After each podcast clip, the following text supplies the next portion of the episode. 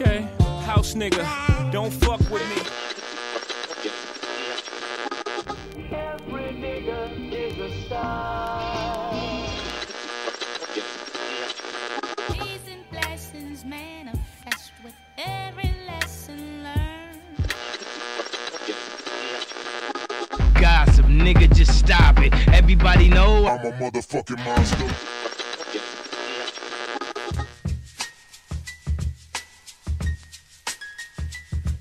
Lado B Podcast.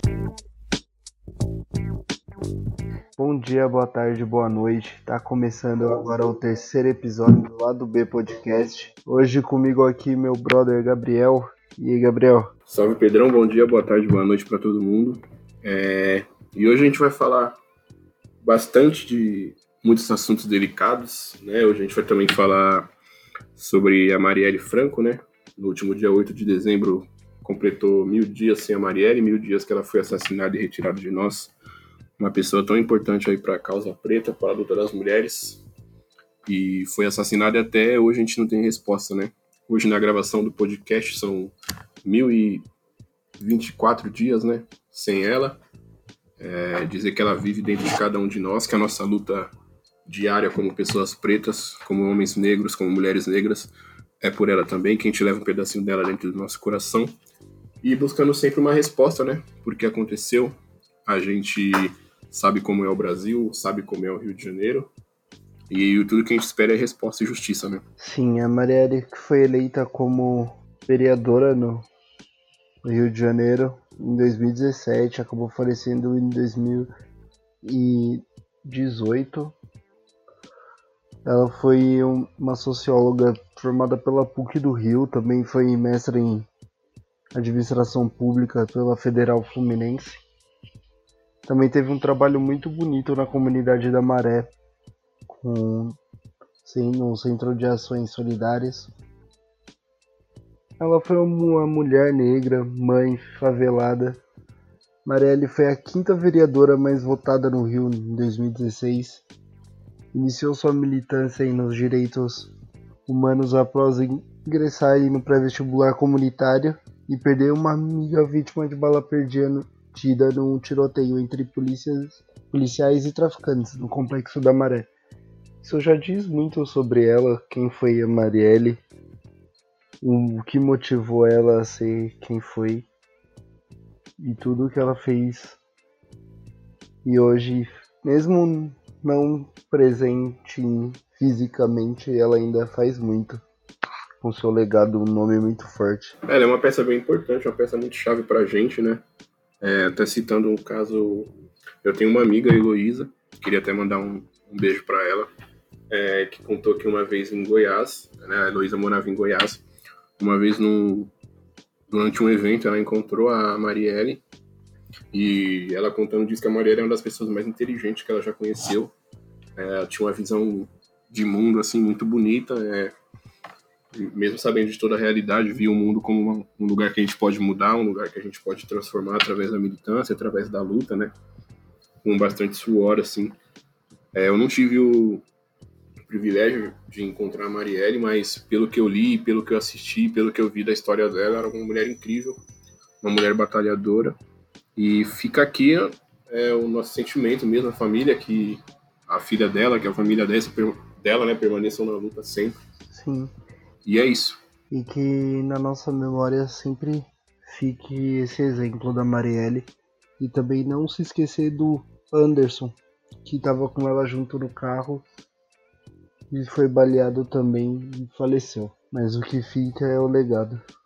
É sempre isso, né? E, e de ver também, né?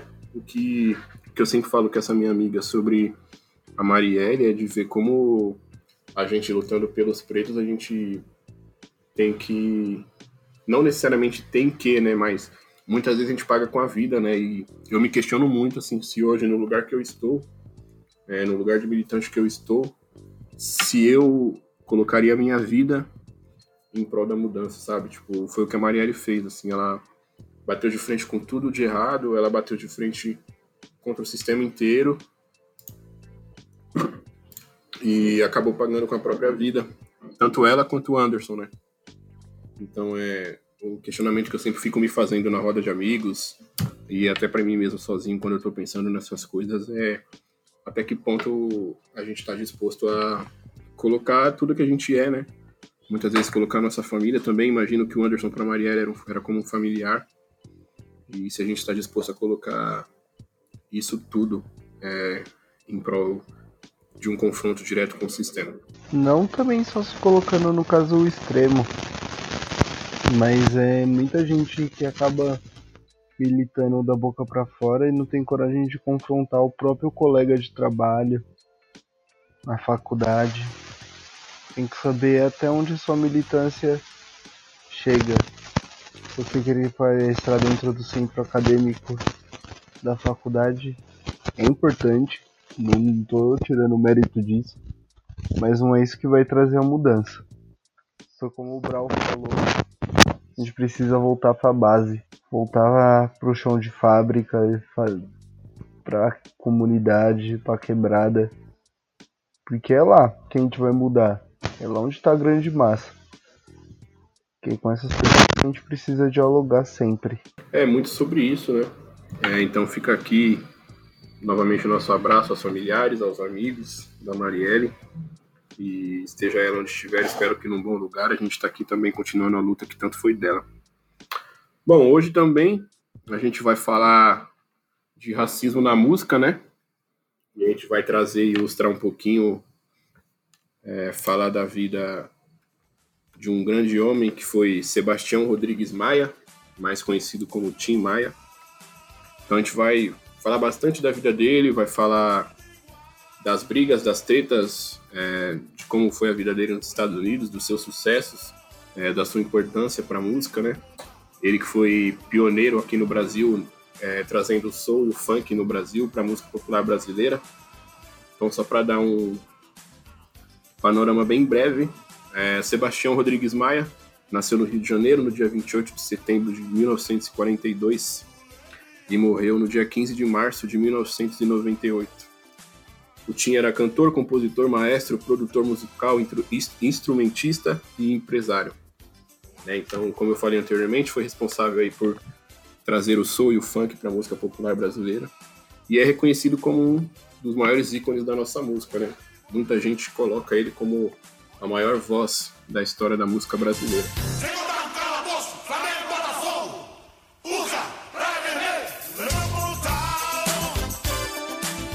Na minha humilde opinião, o verdadeiro rei. Tim Maia. Tim Maia tem uma história, cara, que foi impecavelmente é, retratada pelo Robson e pelo Babu no cinema. Que fizeram de forma impecável. É um dos melhores filmes biográficos assim que eu me recordo do cinema nacional. E começando a falar um pouco do, da carreira do Tim, falar do grupo, né, que ele formou os The Sputniks com o Roberto. O, foi o primeiro parceiro musical dele, assim, vamos dizer. O Roberto e o Erasmo no qual o Tim até sempre falou abertamente que foi ele que ensinou Erasmo a tocar violão. Isso em 1957, mais ou menos, quando o grupo foi formado. Eles acabaram tocando em alguns programas, em um programa de televisão, mas o Roberto Carlos acabou separando o grupo para tentar seguir sua carreira solo. Quando esse programa acabou na televisão, o Tim foi tentar a sorte nos Estados Unidos. Aí foi a primeira grande mudança da vida do Tim Maia.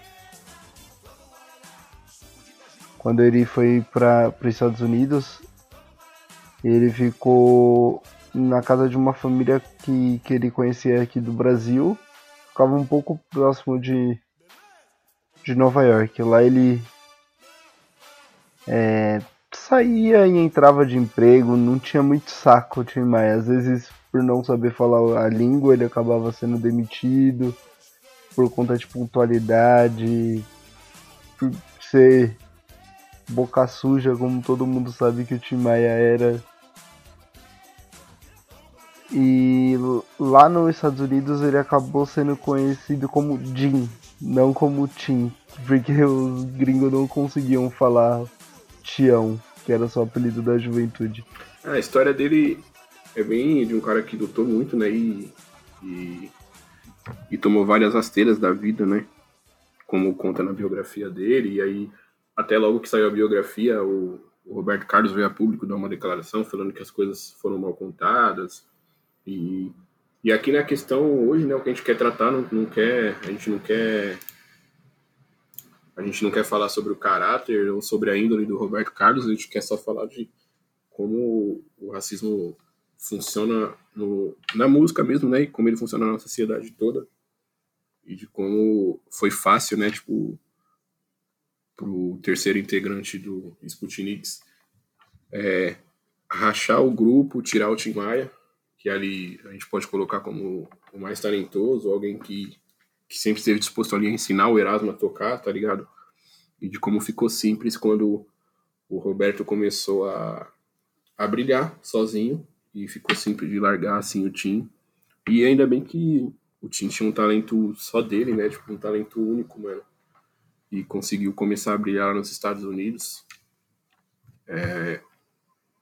A minha avó conta, né? Tipo, história de família, isso, né? Ela tem vários discos do Tim até hoje guardados.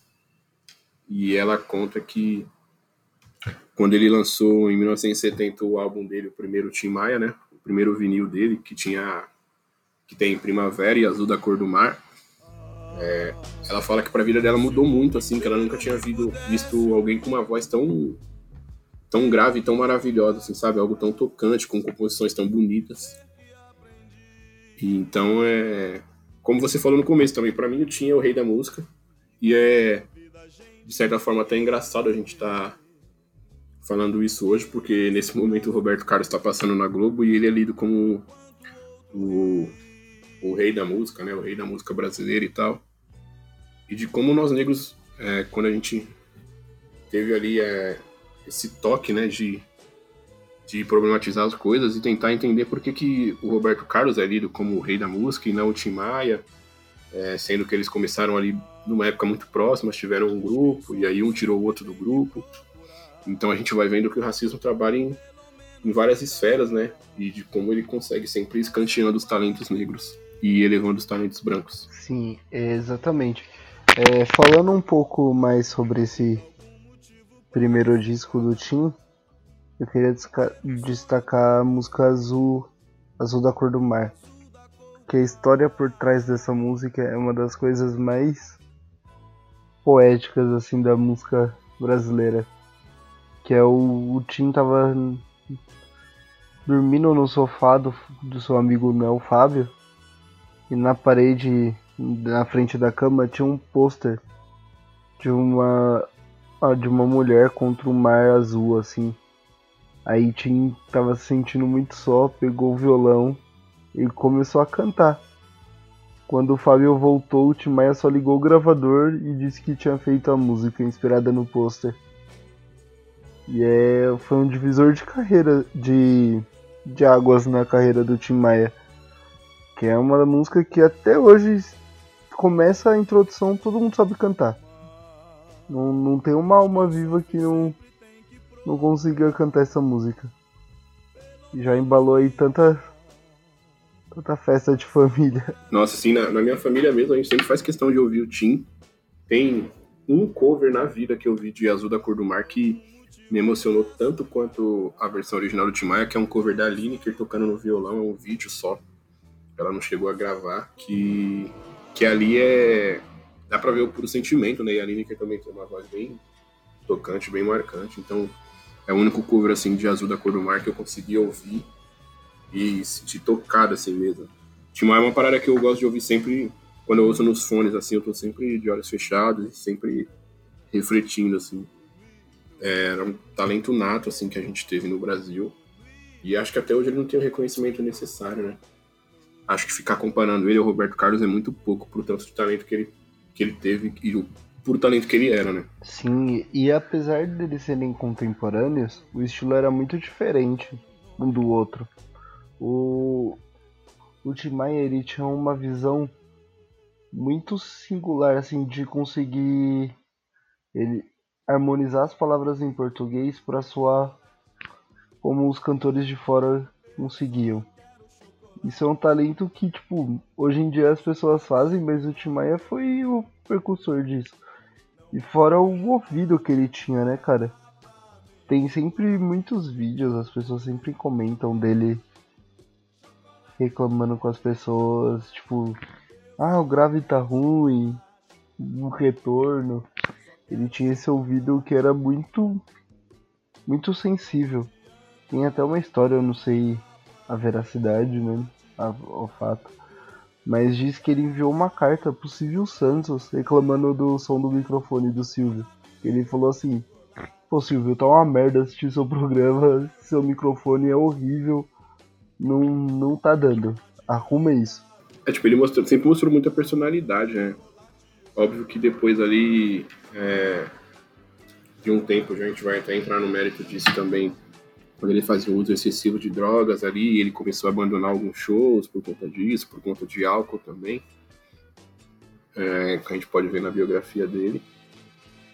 Então, é, ele sempre mostrou muita personalidade, sempre fez muito, sempre acreditou muito em si, assim, né? Então, tem uma cena na série que a Globo fez, que é ele falando com um produtor, assim, e o produtor fala, não, vamos fazer desse jeito. E aí ele fala, tipo, não, o artista sou eu, vamos fazer desse jeito.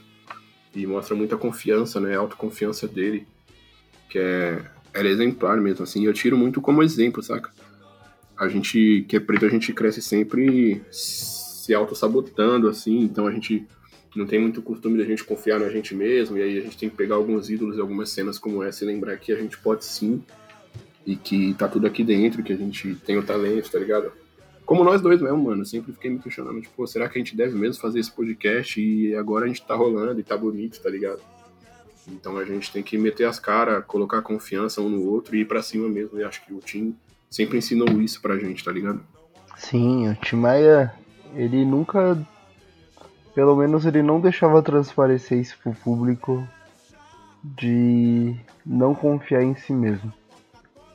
Tanto que na, na fase racional ele se juntou com, lá com a região, enfim, e ele bancou esse álbum. Lá falam que até o dono da antiga gravadora falava assim, cara, tá perfeito o álbum, sua, sua voz nunca teve tão boa, a banda nunca teve tão boa.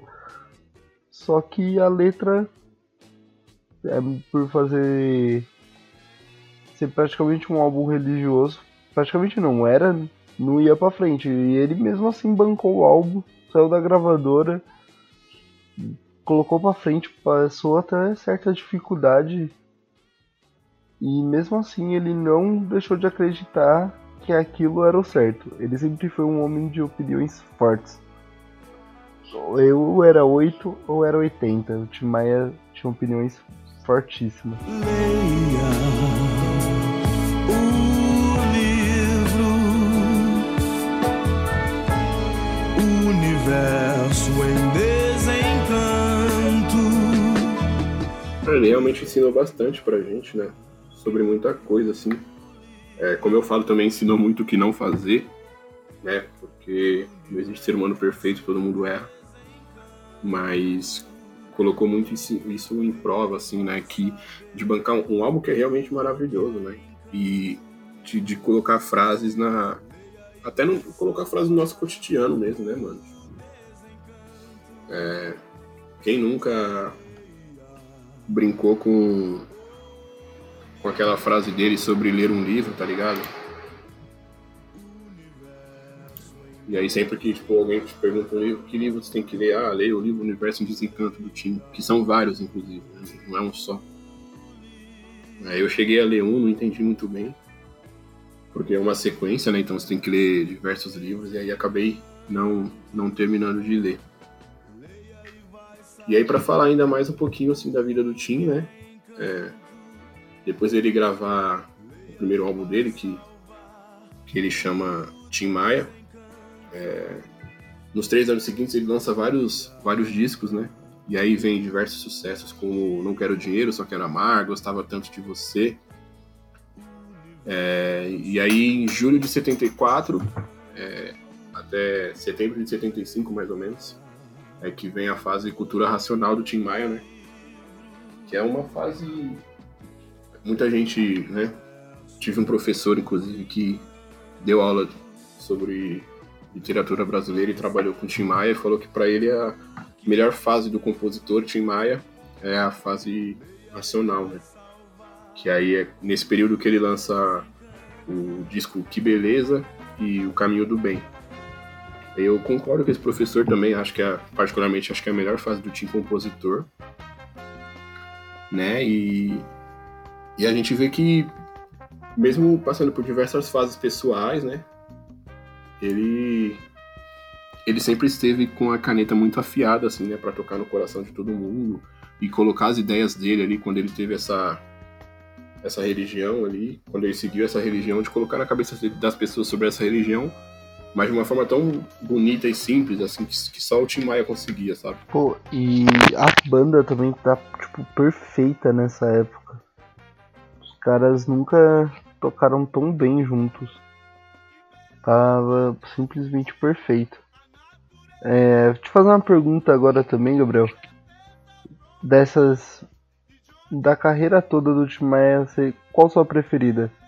Você consegue dizer uma preferida? Putz, mano, a minha, a minha música preferida do Tim é Lamento, é a música que eu mais gosto. Decidi viver agora. Desde que pensei em mim, quase tudo mudou. Ela mesmo quis ir embora, me enganou e me traiu, fingiu e abusou. Sempre foi feliz, teve o que bem quis, e mesmo assim, ela nem me ligou. Só me fez sofrer, sem querer saber. E agora? ela chora fazer lamento.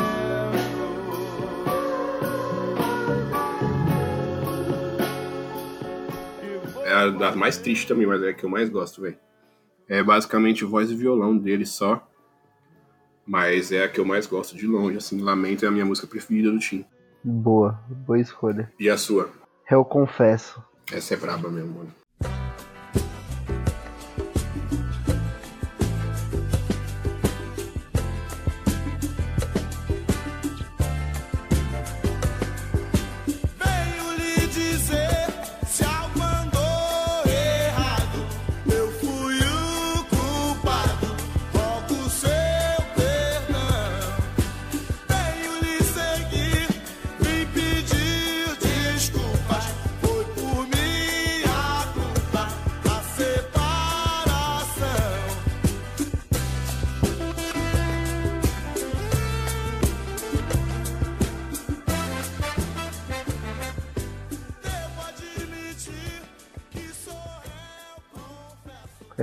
Eu duas doses e o número dela quando toca essa. Aí não tem como, né? Não tem, cara. Não, é. Eu também, é. É duas dosinhas e lamento, é choro na certa, mano. Tipo, é uma música muito bonita mesmo, assim. Eu gosto demais dessa música, de verdade. Ela, ela fala sobre. sobre se arrepender, assim, um pouco, né? Ele fica sempre se questionando no refrão, né? O que posso eu fazer? Aí ele fala, lamento. Então é tipo, como se você errou e aí você tá se lamentando pelo seu erro, tá ligado? Então, é uma música que eu gosto demais do Tim. Eu confesso também gosto bastante. O Caminho do Bem, assim, é uma música que pô, eu amo muito porque ela tem uma, digamos assim, uma, uma levada muito gostosinha, sabe? Assim, tipo, uma levada de quando você acorda no domingo de manhã e vai comer aquele pastel na feira de chinelo, estralando na rua, tá ligado? Sim. Então, o caminho do bem tem, tem isso, assim, pra mim, tá ligado? Saindo descendo na feira aqui, sabe? Tipo, chinelão e bermudão, e aí você vai ouvindo o caminho do bem, assim. Pelo menos a levada da música, né?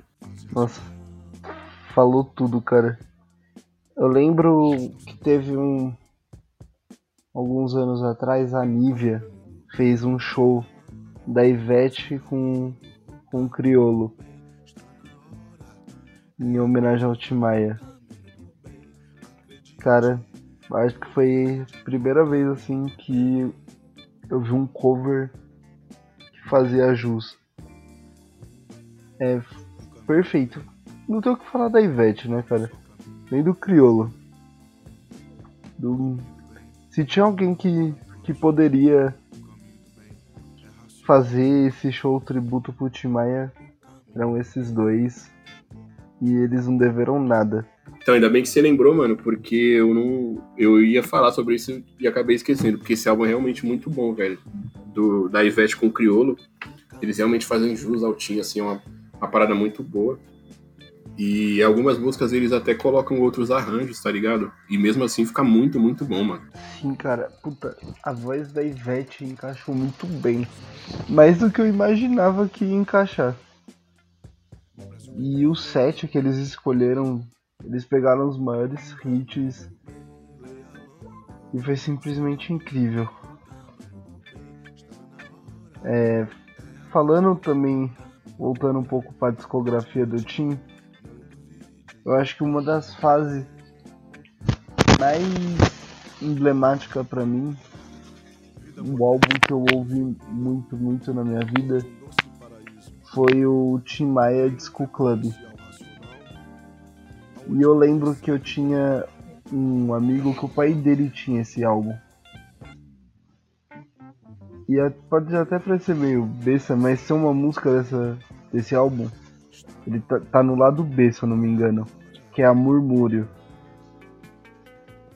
E eu lembro que quando eu, eu sempre tive mania de ler encarte de CD, de disco. E eu lembro que o compositor dessa música é o Cassiano. E toda vez que eu que eu via, eu lembrava do Cassiano e eu ficava falando, cara, que como que alguém consegue cantar a música de outra pessoa assim com tanto sentimento? O Cassiano, pra quem não sabe, ele também escreveu Primavera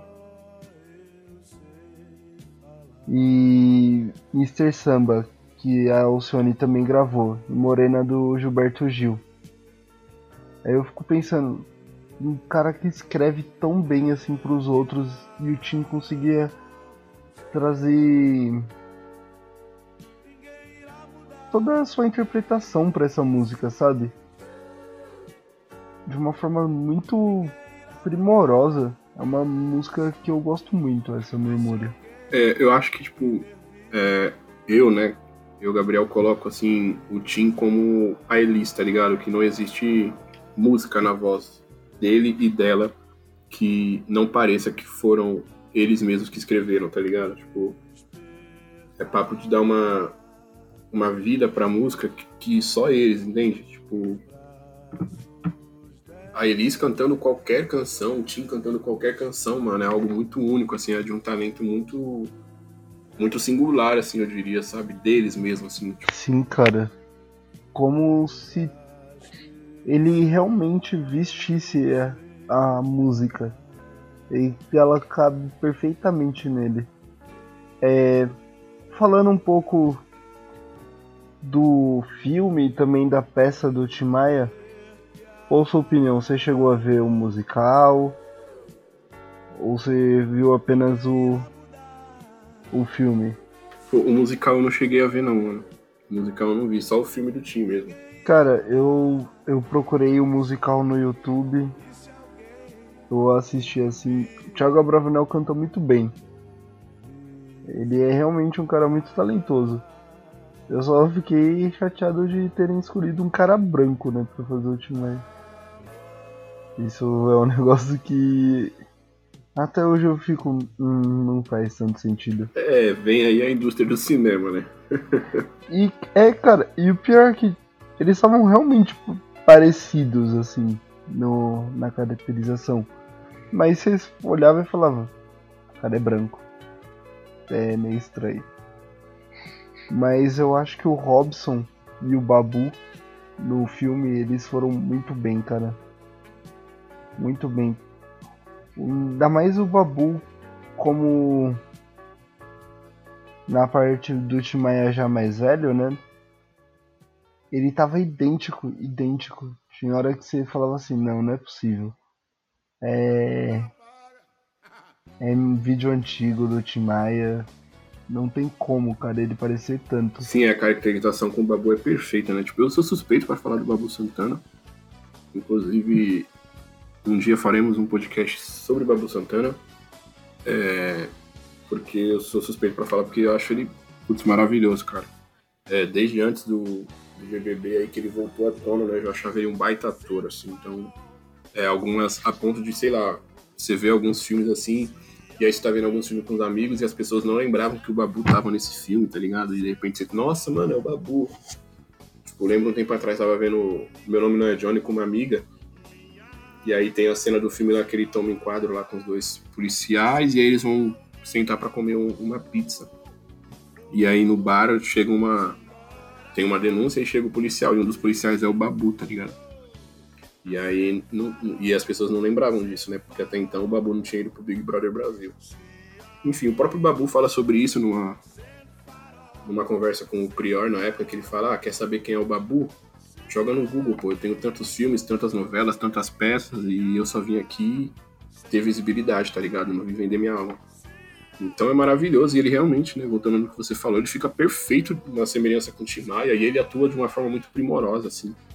É, ele dançando, agora eu lembrei, ele dançando no BBB, dançando Tim Maia, é maravilhoso demais, assim. Então, um beijo, Babu, sei que isso aqui vai chegar em você um dia, tenho fé.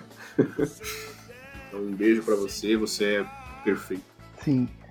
E aí, voltando a falar, ainda mais um pouquinho do Tim, antes da gente entrar para citar alguns casos aí que a gente, infelizmente, tem que citar sobre racismo na música, mais para ilustrar um pouquinho do, do, podcast, né? Sim. A gente vai falar um pouquinho do começo até ali, o meio da vida dele. Então é tipo, ele cresceu ali na Tijuca, né? Então teve uma infância bem pobre, como a gente pôde ver no filme e tal. É, teve ali. Trabalhava como entregador de marmita. Isso, levava, sempre levou marmita para ajudar em casa. E aí começa a cantar no coral da igreja aos 8 anos. E aí depois ganha, um, se eu não me engano, com 11 ou 12 anos, ele ganha um, um violão dos pais, né? É, e aí ele sempre foi esse cara boêmio também, né? O time sempre foi esse cara boêmio, né?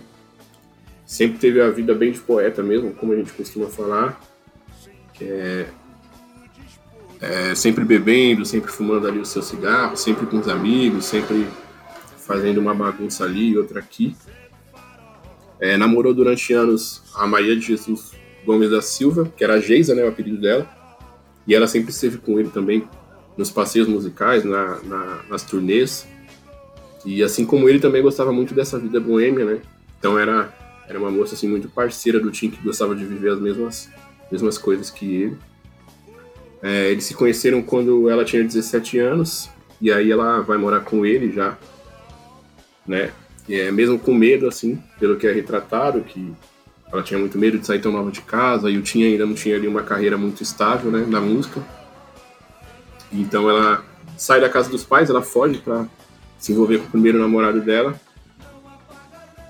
e, e logo assim, em seguida, eles se separam.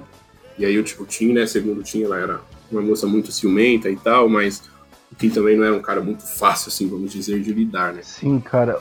O. O Tim era um cara viciado em viver e colecionar momentos. Essa é... sim, sim. Como diz o meme, vivia e vivia, né? Nossa, sim. Ele não desperdiçou um dia nessa de existência. Sim. O que ele fez para aproveitar a vida, ele fez. E era um cara, cara, imagina você sentar de resenha com o Tim Maia. o que ia sair dali. O cara que cons- conseguiu construir uma casa no terreno errado. Imagina o que esse cara tinha de história pra contar. Nossa, sim, eu sentaria muito pra tomar uma cervejinha com o Tim. E aí, só pra dar ainda mais uma ilustrada, tipo, depois de um tempo eles se separam, e aí o Tim acaba se entregando um pouco mais ao álcool e às drogas, né? O Tim usava muita droga e bebia muito. E, e ela vendo isso, ela procura o Tim e informa que tá grávida do primeiro filho deles, né? Que é o Márcio Leonardo. E aí nisso o Tim tenta dar uma, dar uma pausa né, nos vícios dele, e aí eles voltam a morar juntos e, e tudo mais, formam ali a família católica, do jeito Tim Maia de ser, mas ali uma família. E aí o filho dele nasce em 74, e aí como eu disse antes, é chamado de Márcio Leonardo Maia Gomes da Silva, que aí depois virou Léo Maia, né, que é o nome artístico do filho dele. Sim, brabíssimo, inclusive, o filho dele. O... E foi bem nessa época que aconteceu o, raciona... o culto racional, né? Sim, Tim Maia tava com a sua família, ele precisava dar uma amenizada. E ele precisava de alguma coisa que forçasse ele a amenizar, não só a família. Então, nisso ele acabou se prendendo à religião e foi tudo. Foi uma forma de escape pra ele mesmo, né? Pra poder amenizar no álcool, nas drogas. Mas aí ele acabou vendo um cara, o líder lá, com uma das fiéis e ele desistiu. É isso, né? E aí, tipo, é, ainda sobre um pouquinho da vida dele, que é morando os três, né? O Léo Maia, o Tim e a Geis, ela engravidou novamente. E aí deu à luz ao, o Carmelo Gomes Maia, né? Que ficou conhecido como Telmo. E ele nasceu em 75, e aí foi como você disse mesmo. É a época que o, o Tim se filiou à cultura racional, né?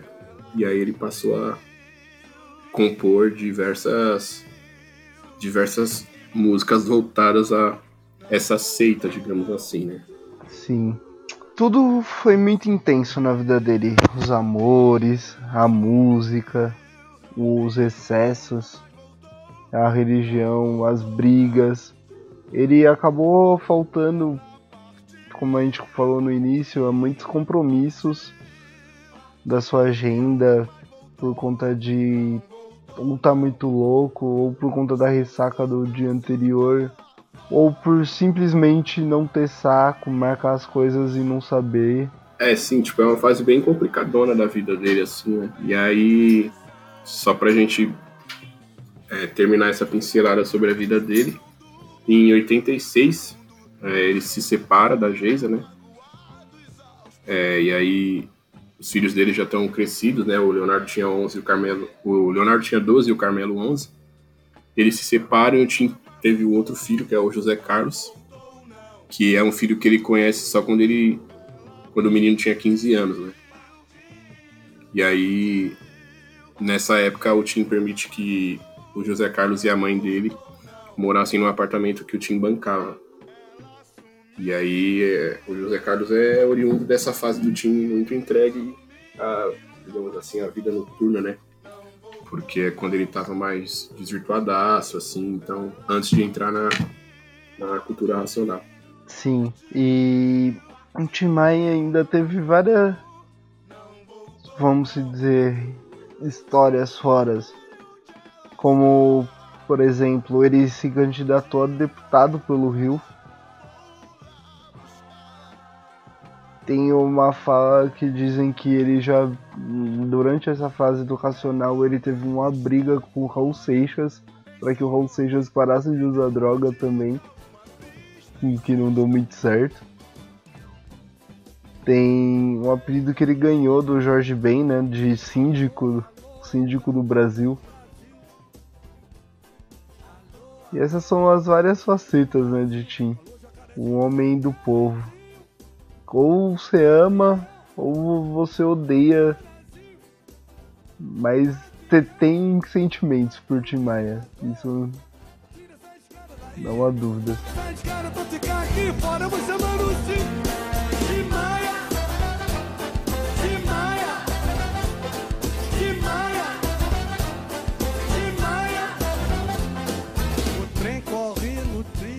Ah, isso com certeza, né? Ele é realmente, como você falou, assim, sempre foi homem do povo, assim, né? Sempre viveu sem, sem muito medo de ser feliz, né?